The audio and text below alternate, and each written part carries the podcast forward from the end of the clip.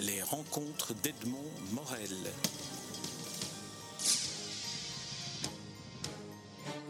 Pierre Mertens, nous nous rencontrons pour évoquer la, figure de Günther Grass qui est décédé le 13 avril dernier, le 13 avril 2015.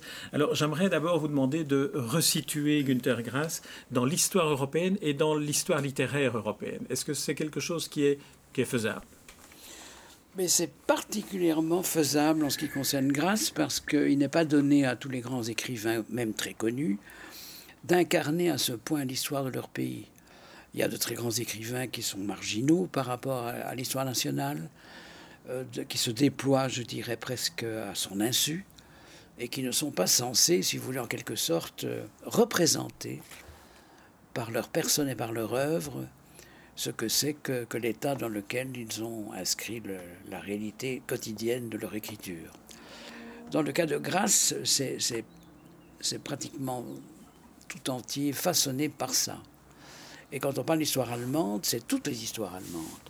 D'ailleurs, d'une certaine manière, et c'était presque un truc, ça faisait partie de son esthétique, ça faisait partie, je dirais presque, de ses manies. Il adorait mélanger les époques. Euh, il était très adepte d'une technique qui mélangeait les genres et qui mélangeait les, phases. Euh, par exemple, quand il parle d'un certain colloque d'écrivains au XVIIe siècle en Westphalie, euh, bien entendu, on reconnaît à travers cette description une euh, éventuelle discussion entre les écrivains du groupe 47 au XXe siècle. Alors le groupe 47, je l'évoque, c'est essentiel parce que Dites-nous en deux mots ce dont il s'agit, oui, du groupe 47, ben, qui va donner le premier ben, C'est exactement ce que qu'il ait eu. je me disposais à faire. voilà. Le groupe 47, comme le nom l'indique, est né en 1947 à l'instigation d'un homme qui aura toujours été très proche et très amical à l'égard de Grasse, c'est Hans-Werner Richter. On va retrouver au sein de ce groupe euh, la grande Ingeborg Bachmann, l'admirable Uwe Jonsson, que plus personne ne lit à part moi, mais je suis un lecteur tellement assidu de Jonsson que ceci compense cela. Euh, Alfred Anders, Martin Walzer, euh, Manfred Flug, toute une série d'écrivains très différents les uns des autres. C'est une espèce de marqueterie, de mosaïque tout à fait inattendue. Et à quoi rime-t-elle? Pourquoi ce chiffre 47 euh, Bien, vous connaissez évidemment la fameuse phrase euh, d'Adorno qui tourne un peu au slogan. Après Auschwitz, tout poème serait une barbarie. Euh, donc la, la, culture deviendrait en quelque sorte impensable quand l'humanité, si vous voulez, bien le comprendre, a été niée pour elle-même à Auschwitz et ailleurs, comment imaginer encore brandir le mot culture sans qu'il apparaisse obscène? C'est une formule très séduisante et c'est un sophisme absolu. Euh, je crois même que Théodore Adorno s'en est rendu compte sur le tard lui-même et qu'il a révisé ou qu'il en a précisé les aspérités en disant oui, je ne parlais pas évidemment pour les grands fabulistes ou les, ou les grands poètes, il a cité Kafka notamment, euh, échappant échappant à tout ça. De toute façon, Kafka, mort en 1924, s'était contenté, c'est une chose que j'aime rappeler, de prévoir les camps de concentration et de ne pas les vivre. Ce qu'on ne lui a jamais pardonné. Mais ceci est une autre histoire dont nous parlerons peut-être un autre jour. En 1947, quelques-uns se disent si la culture, contrairement à ce qu'Adorno pense, a encore un sens, il faut lui donner un autre sens. C'est-à-dire montrer qu'on manie d'autres mots pour dire d'autres choses il faut assister à une autre culture, une culture qui ne rappelle pas celle qui a mené de la République de Weimar jusqu'au camp d'extermination. C'est une belle idée et se retrouve évidemment particulièrement dans le giron de ce club, plutôt des, progressistes, des hommes de gauche, qui en plus vont garder tout au long, et c'est important de le dire, des contacts avec des écrivains de la RDA. Euh, beaucoup d'entre eux, et Grasse en particulier, ont toujours tenu à dire qu'il n'y avait d'une certaine manière qu'une seule littérature allemande, et qu'elle franchissait même le, franchissait le mur, si vous voulez. Au moment où on a construit le mur, la, plupart des écrivains s'en désolaient parce qu'ils communiquaient entre eux. On n'imaginait pas Enzensberger ne pas serrer la main à Christa Wolf. On n'imaginait pas euh, ignorer euh, euh, d'autres qui se seraient trouvés à jet de pierre de lui si seulement il avait pu franchir le mur. Donc une seule culture allemande, Mais le groupe 47, évidemment, ne pouvait se réunir qu'à l'ouest, ne serait-ce que parce qu'il n'obéissait à aucun dogme, à aucune espèce de, totalitarisme. Et les gens qui se disent qu'ils vont devoir reconstruire une autre littérature allemande le font en beaucoup moins lors de débats que de lecture, ce qui est une beaucoup plus belle idée d'échanger. Et d'une certaine manière, le démarrage littéraire de, de Grasse va se produire par une lecture du premier chapitre du tambour, qu'entre-temps il avait écrit à Paris. Il avait s'était réfugié à Paris, il l'a écrit là, et c'est là qu'il a été repéré aussitôt. Et ce qu'il est quand même très intéressant de signaler, c'est qu'un des premiers écrivains qui dit que M. Grasse était voué à un certain avenir, c'est un certain Gottfried Benn. Gottfried Benn s'est dit, tiens, là naît un, écrivain qui véritablement va avoir de l'envergure et tout. Si j'aime le, le rappeler, c'est parce que vous connaissez mes rapports très particuliers avec Ben à travers mon livre Les éblouissements, mais je voudrais le rappeler aussi à cause d'un curieux moment d'ingratitude de M. Grasse à l'égard de M. Ben. Euh, j'ai été témoin en 1986 d'une étrange scène euh, qui mettait en scène un Grasse euh, tout à fait, je dirais pas délirant, mais passant par une crise, si bien qu'il a averti les écrivains berlinois, les écrivains allemands, mais aussi les écrivains étrangers qui séjournaient à ce moment-là à Berlin, ce qui était mon cas, de son désir de quitter l'Allemagne, de quitter Berlin, que la germanité ne l'intéressait plus, qu'il voulait lui tourner le dos, qu'il passait par une crise spirituelle et qu'il désirait donc se transporter au bord du Gange, aller vivre quelque temps à Calcutta.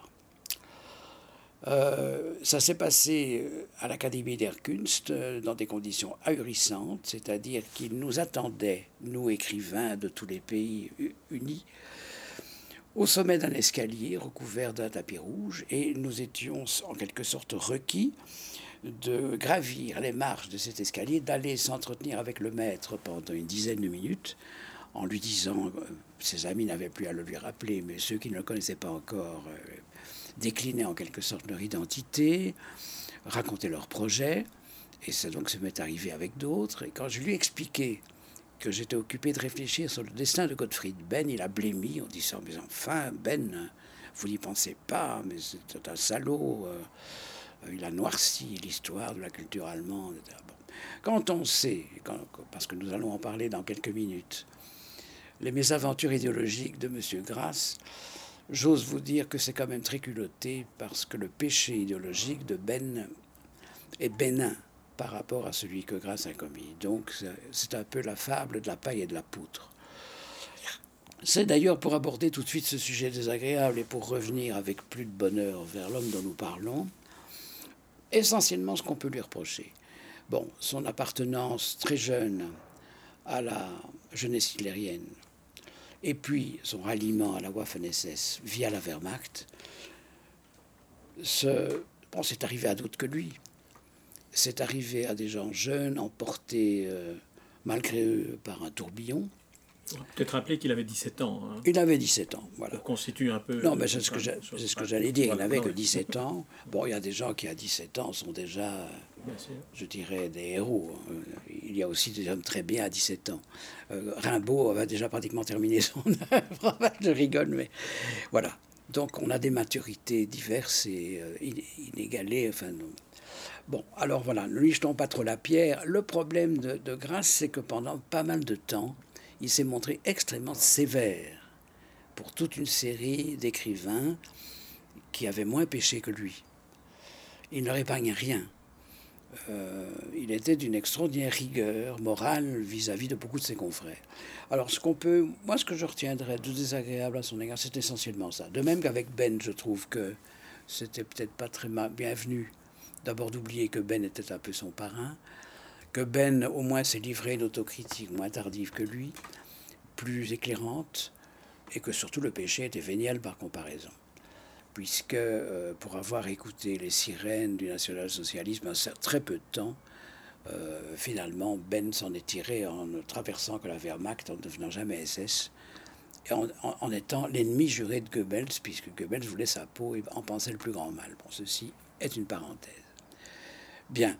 Alors, qu'est-ce que cet Allemand né en Poméranie, né à Danzig? Danzig, c'est une ville qui est vraiment la plaque centrale du déclenchement de la Seconde Guerre mondiale. C'est à l'époque, dans l'entre-deux-guerres, une ville libérée, euh, en quelque sorte établie sous la houlette, sous la tutelle de la Société des Nations, qui a été arrachée à la Pologne et qui, en 1945, reviendra à la Pologne, après que le Reich acquise. C'est donc extraordinaire pour un écrivain de naître précisément là. Danzig, c'est vraiment, je sais que pour avoir lu euh, sur des feuilles jaunies euh, la presse de l'avant-guerre que mon père conservait dans ma mansarde, euh, je voyais le mot Danzig aux premières pages tout le temps. Il se passait énormément de choses à Danzig. C'était véritablement là. Il faut avoir les yeux fixés, focalisés sur Danzig et savoir ce qui allait advenir et quand, quand la drôle de guerre allait finir pour laisser la place à l'horrible guerre que nous savons.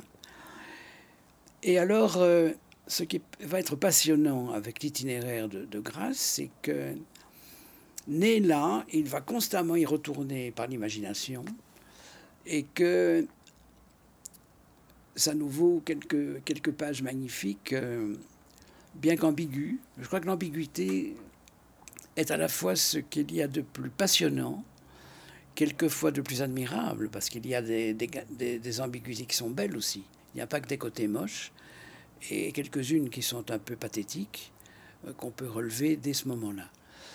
Euh, grâce, prenons maintenant, curieusement, faisons un, saut dans, dans le temps, va devenir, à travers le groupe 47, très rapidement ce qu'on aurait pu appeler un intellectuel organique. C'est pas seulement un écrivain engagé. Le mot engagement ne suffit pas pour qualifier le grâce de la, de la période euh, de maturité, il faut dire que c'est un intellectuel organique. Pourquoi? Parce qu'il est véritablement euh, en obédience avec le SPD, avec le Parti social-démocrate. Il est passionnément social-démocrate. Ce qui va le mettre en, en, délicatesse, non seulement évidemment avec la droite, avec la CDU, avec tout le clan Konrad Adenauer, mais aussi avec l'ultra-gauche. Donc il se retrouvera vraiment au centre d'un débat politique constant dans l'après-guerre. Il ne cache pas son aversion profonde pour la RDA. Euh, sur le mur, euh, il dira que c'est un des scandales du siècle. Et il aura une très belle formule que je tiens à rappeler. Elle est très belle parce qu'elle elle nous interpelle, elle est, très mystérieuse.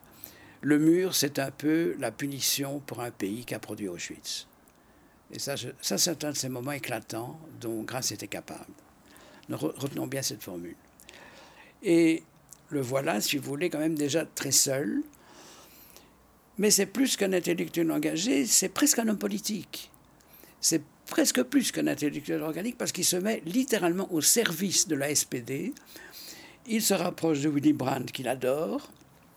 Je dis tout de suite que cette adoration n'est pas tout à fait réciproque parce que Brandt n'a pas tardé euh, à trouver que cet homme si enthousiaste, si acquis à son idéologie, était bien encombrant.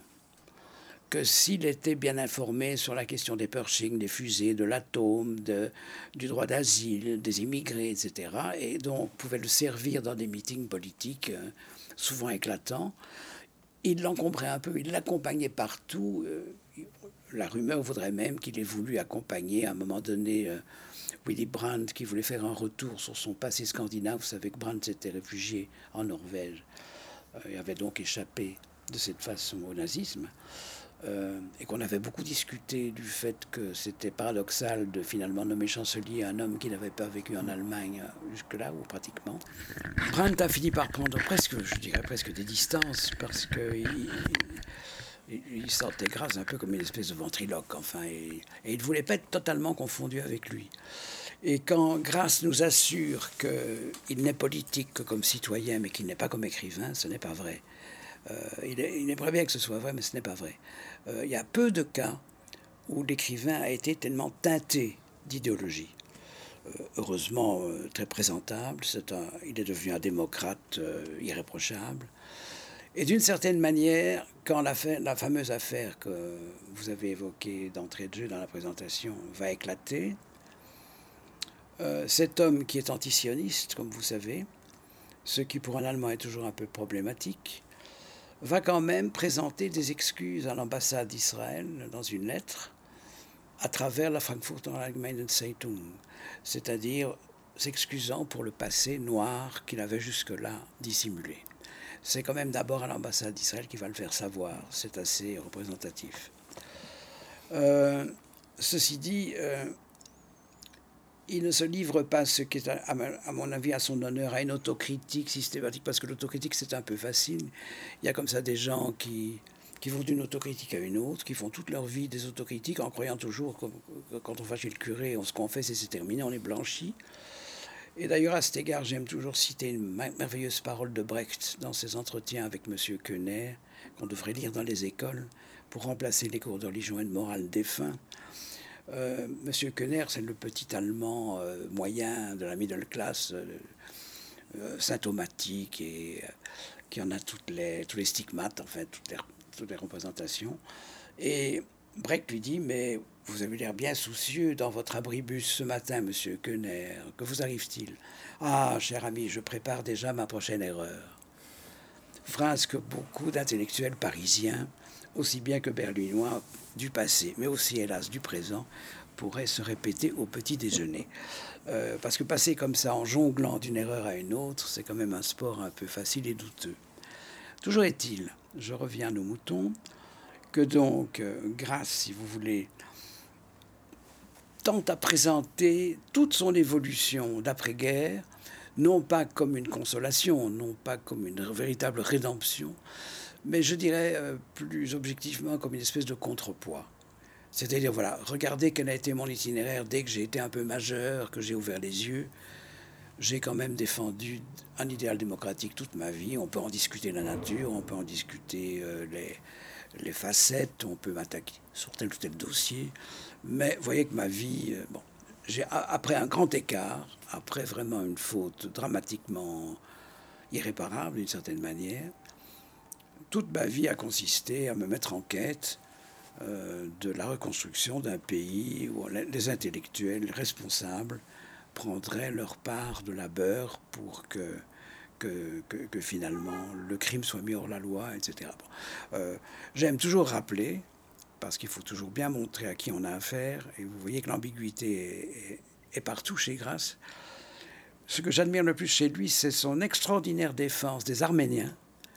Nous voilà qui nous ramène à, l'actualité. Il était à Istanbul pour proposer à M. Erdogan, je crois, ou je à son prédécesseur, qu'il s'agenouille un peu comme Brandt l'avait fait à Varsovie pour la Shoah. Il a été plutôt mal reçu. Et, c'est ce qui m'a rapproché de lui. Euh, il a fait partie d'une petite organisation à laquelle j'ai appartenu et au sein de laquelle j'ai milité en faveur des Roms. Et où je rencontrais Grace et Tabouki. Vous voyez, ce sont des, ce sont des choses qu'il faut parfois faire connaître. il a défendu aussi Oran Pamuk. Euh, et il a absolument défendu Oran Pamuk. Mais voilà, exactement. Donc, euh, c'est vrai qu'avec une belle constance, une belle ténacité, en payant fort de sa personne et de son énergie, alors qu'il idolâtrait la littérature et euh, accessoirement les arts plastiques, il consacrait une partie de son temps à, défendre des, valeurs humanistes. Mais il, fait ça, euh, pas comme une réparation, mais comme, je crois que le mot contrepoids, pour autant que ce soit possible, s'impose. Quoi. Voilà. Est-ce qu'on pourrait aborder maintenant l'œuvre Tout à fait. Alors l'œuvre a ceci de particulier, c'est que Grasse est un homme, c'est pas par hasard que... Alors j'ajoute sur, euh, sur, quand même un, petit addendum à, l'escapade indienne. Elle a tourné un peu à la comédie parce que il a avoué lui-même qu'il n'avait rien compris à l'Inde. Il a laissé un poème là-dessus qui n'évoque que la difficulté de compréhension d'autrui. C'est très curieux, c'est tout ce qu'il a rapporté des Indes. Je peux plus même vous en dire le titre. Et si vous comparez ça à un texte magnifique par un, autre très grand écrivain du XXe siècle, je vous conseille de mettre en, rapport et en opposition l'admirable odeur de l'Inde de Pasolini. Alors, il y a trois, moi je connais trois textes sur des gens qui sont allés en Inde pour se recycler. Il y a Grasse, il y a Pasolini, il y a Moravia. Alors, je dirais que Moravia, c'est un peu entre les deux. Moravia, c'est un peu, verse un peu dans le pittoresque, dans la couleur locale, mais enfin, c'est, on apprend quand même quelque chose. Pasolini, c'est étincelant, parce que lui, euh, contrairement à Grasse, je dirais pas qu'il comprend tout, mais il fait un tel effort d'ouverture qui rapporte de là un message qui est visiblement euh, très réfléchi, éclatant de, de l'iris, mais absolument magnifique, l'odeur de l'Inde. Et puis il y a, y qui revient, et alors là, la rumeur raconte qu'il se réfugiait souvent à l'ambassade d'Allemagne et qu'il relisait Fontane. Fontane, c'est pas n'importe qui, c'est un, grand classique allemand, c'est le comble du réalisme.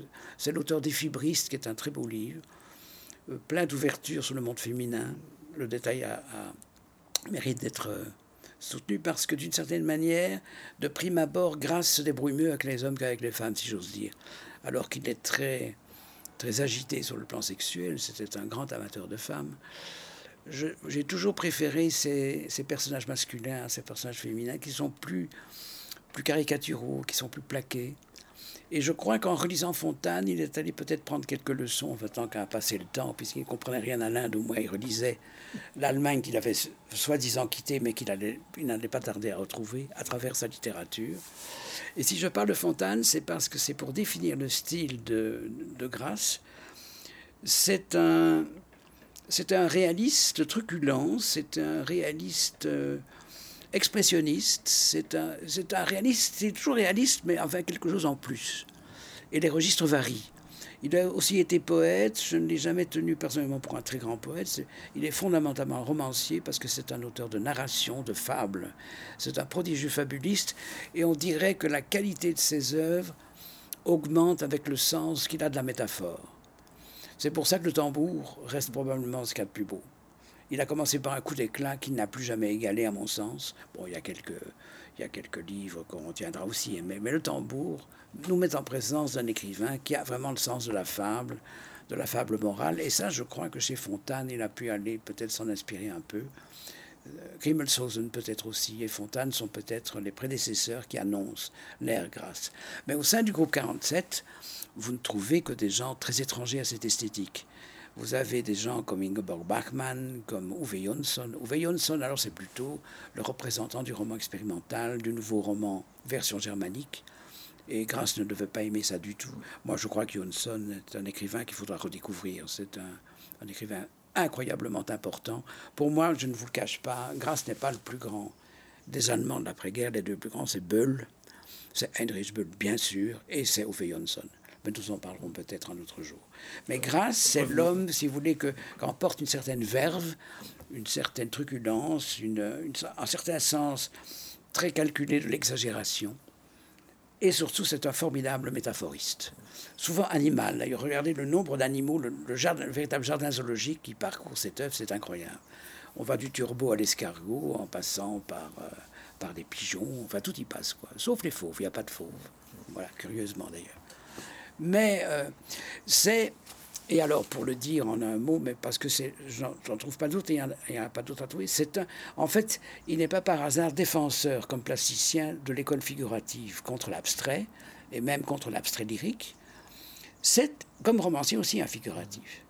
Au fond, c'est une œuvre figurative, si on peut dire. Il s'éloigne de tout ce qui tendrait à éloigner la narration du concret il est toujours à la recherche de l'image. Il a une passion pour les objets. Il les décrit avec une méticulosité extraordinaire parce qu'il leur prête un langage. je crois que quelque part, il dit ce n'est pas Dieu qui nous regarde, ce sont les objets qui nous regardent. Et chaque objet que nous avons touché, est-ce que c'est ma pipe, est-ce que c'est la, la, chaise sur laquelle je viens de m'asseoir, nous parle de nous. Et nous y laissons une trace. Ça, c'est assez joli. Et c'est toujours ce qu'il a répété. Euh, de, façon diverse euh, un certain nombre de fois. Donc, c'est surtout ça. Mais ce n'est pas naturaliste. Voilà. C'est un faux naturaliste. En écarte, il reste réaliste, parfois hyper réaliste, et alors il va toujours ajouter quelque chose à ça. Mais ça l'éloigne de, l'abstrait, et c'est tellement vrai que, se rappelant qu'il est un homme politique par ailleurs, il nous a affligé, nous a malheureusement euh, quelques considérations morales et politiques qui sont vraiment le, livret, de son œuvre, en tout cas pas le bon grain, parce que c'est alors totalement sentencieux, donneur de leçons, prof de morale, et surtout il ne faut pas lire les discours à la jeunesse. Pauvre grâce quand il parle aux jeunes, quand comme social-démocrate il dénonce un certain gauchisme excité. Euh, mon Dieu, qu'il devient. pour que les choses soient claires, tout cela, on ne trouve pas dans ces, dans ces grands romans. On le trouve partout. Mais en plus, il a écrit quelques essais. Non, voilà. Il est d'autant meilleur qu'il est romanesque. Et heureusement, c'est le, le, plus grand nombre d'heures qu'il a consacré à l'écriture, c'est au roman. Et c'est au roman, et, particulièrement le tambour. Le tambour est véritablement la synthèse de ça. C'est-à-dire que là, il n'y a pas l'ombre d'un langage moralisateur, il n'y a pas l'ombre d'une leçon, il y a il y a simplement une machine à regarder, une machine à entendre. Et ce merveilleux Oscar, euh, ce petit Oscar qui en fait ne voulait pas naître, euh, qu'il en voudra toujours à ses parents de l'avoir mis au monde, et qui a décidé de ne pas grandir. Ce n'est pas un vrai nain, c'est un nain par volonté, et qui fait croire à ses parents que c'est à cause d'un accident, que c'est à cause d'une chute malencontreuse dans un escalier qu'il a été empêché de grandir, en fait, c'est par sa seule volonté qu'il n'a pas grandi. Et pourquoi ne veut-il pas grandir? L'image est magnifique, je trouve. C'est parce qu'il veut voir les, adultes, c'est-à-dire ses ennemis, parce qu'il ne déclare pas la guerre aux gens humains, mais il déclare la guerre aux adultes, c'est-à-dire aux gens qui, qui parlent platement des choses et sans poésie. Mais il aime bien les regarder de bas en haut. Parce qu'il dit on les voit beaucoup mieux comme ça, en contre-plongée, on voit à qui on a affaire.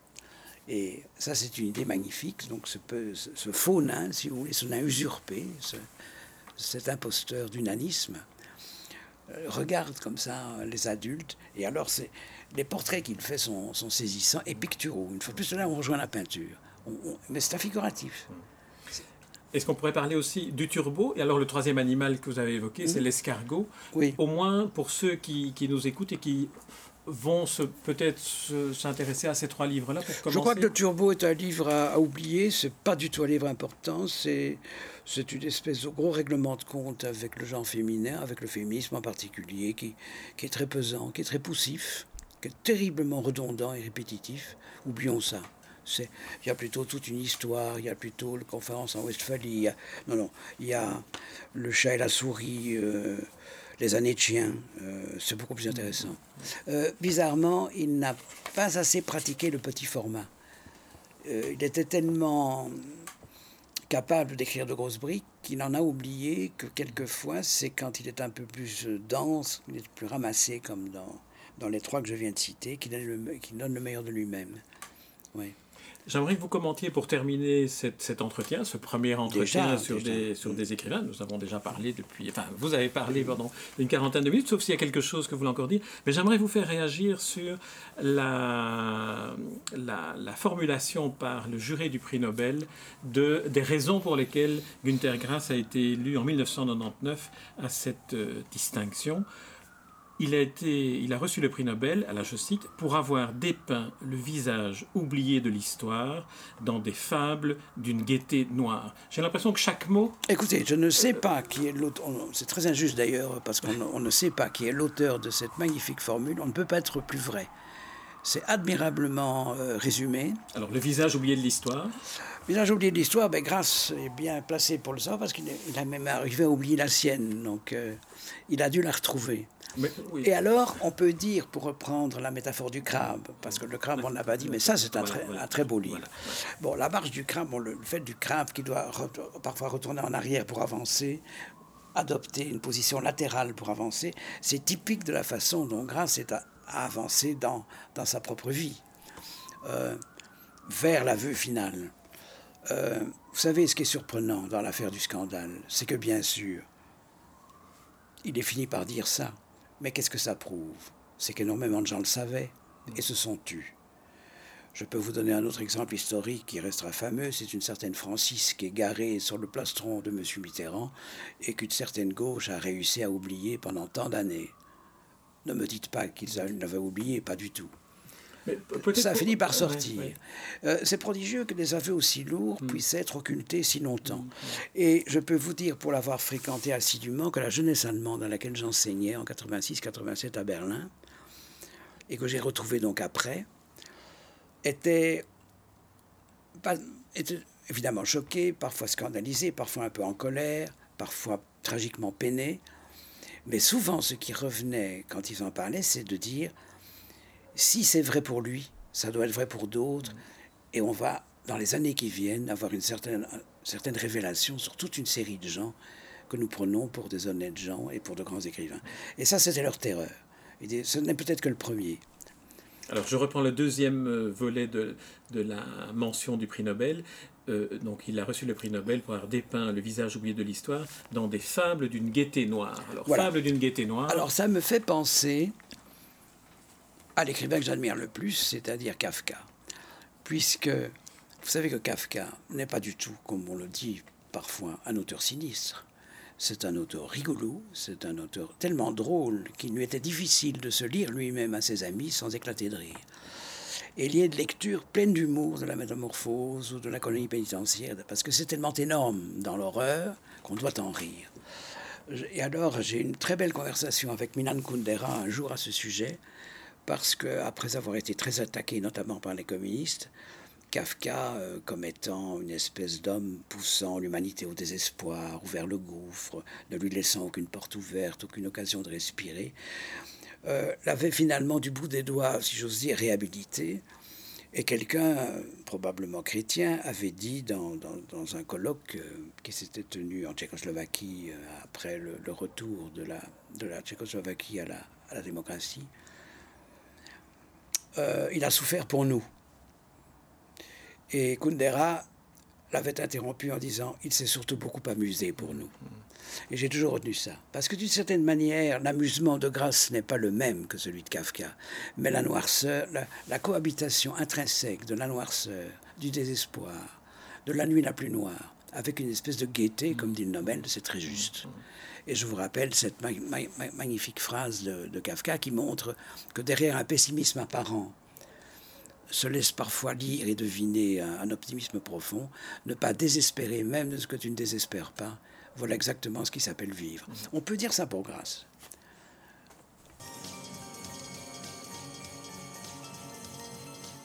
Les rencontres d'Edmond Morel.